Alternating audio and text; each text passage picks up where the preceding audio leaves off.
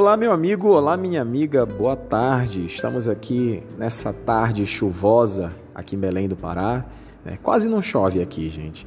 Aí onde você está, tá fazendo frio, tá fazendo calor. Que bom que essa mensagem tem chegado até você. Hoje é sexta-feira, dia 8 de janeiro. Eu estou aqui pela parte da tarde trazendo esse áudio, uma porção do nosso devocional diário. Né? Nós tivemos uma live hoje pela manhã e agora, nesse instante, nós estamos resumindo essa live através desse áudio e graças a Deus que esse áudio tem chegado até você.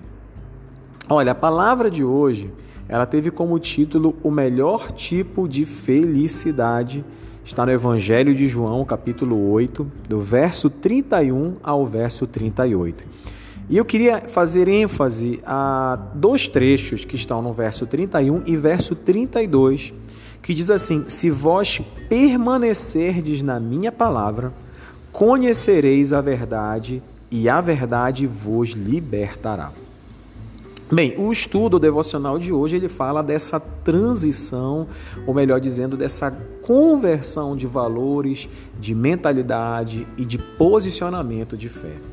É, nós, desde que nós nascemos, né, no nosso desenvolvimento, nós sempre temos atitudes egocêntricas que são fruto daquilo que nós queremos, daquilo que nós desejamos, do nosso bel prazer. É, não é errado nós sonharmos, não é errado nós desejarmos, não é até inevitável, né? Nós sermos levados por uma vontade que é pessoal, que é nossa. Mas o estudo de hoje ele nos traz justamente uma conversão de valor que vai além daquilo que eu quero para mim, mas no momento em que eu coloco diante de Deus as minhas vontades, essa minha vontade, ela é analisada, ela é confrontada, ela é colocada à prova. E fica uma atitude de fé em me desprender daquilo que é meu e ter condições de absorver aquilo que é de Deus. Certa vez Jesus falou para os seus discípulos dessa forma: Quem quiser vir após mim, deve em primeiro lugar negar-se a si mesmo, tomar a sua cruz e seguir-me. Negar-se a si mesmo não é necessariamente você abrir mão de tudo o que é vontade, desejo, sonho seu mas é você ter a plena condição de colocar numa balança aquilo que é seu e juntamente com aquilo que é de Deus e colocar para Deus a escolha que cabe a Ele em relação àquilo que você precisa fazer. O maior exemplo para nós foi justamente Jesus Cristo. Jesus Cristo, num dos momentos mais difíceis no Getsemane, foi quando ele foi traído por Judas, sabia que a guarda de Roma já estava chegando para buscá-lo, e ele, obviamente, sabia o que estava por vir.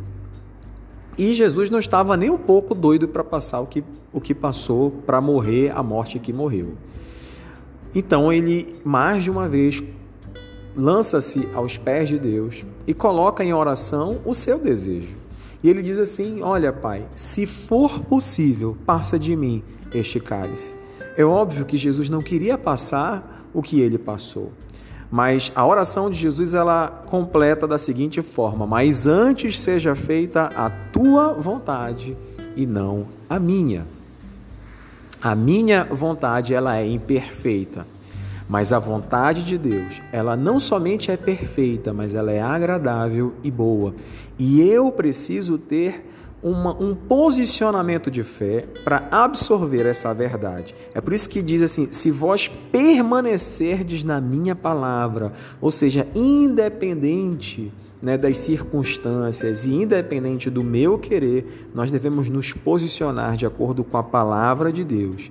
E no momento em que essa palavra, que é a verdade, ela traz para nós a revelação da fidelidade de Deus, o seu caráter, o seu amor e o seu poder por nós.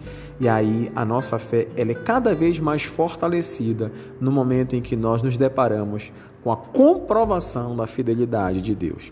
E aí vem né, aquelas frases sempre que finalizam as nossas reflexões. Né? Diz assim, Pai, quero obedecer-te. Isso não é uma pergunta, é uma afirmação. Nós somos desafiados a obedecer a Deus. Eu vejo que no mundo físico existe o ABC, mas no mundo espiritual existe o obedecer. Não há atalhos para a verdadeira felicidade. A felicidade encontra-se debaixo da vontade de Deus, que é agradável, perfeita e boa para todos nós. Quero desde já desejar um final de semana abençoado para você, para a sua família, onde você estiver. A gente se encontra na próxima semana. Um grande abraço.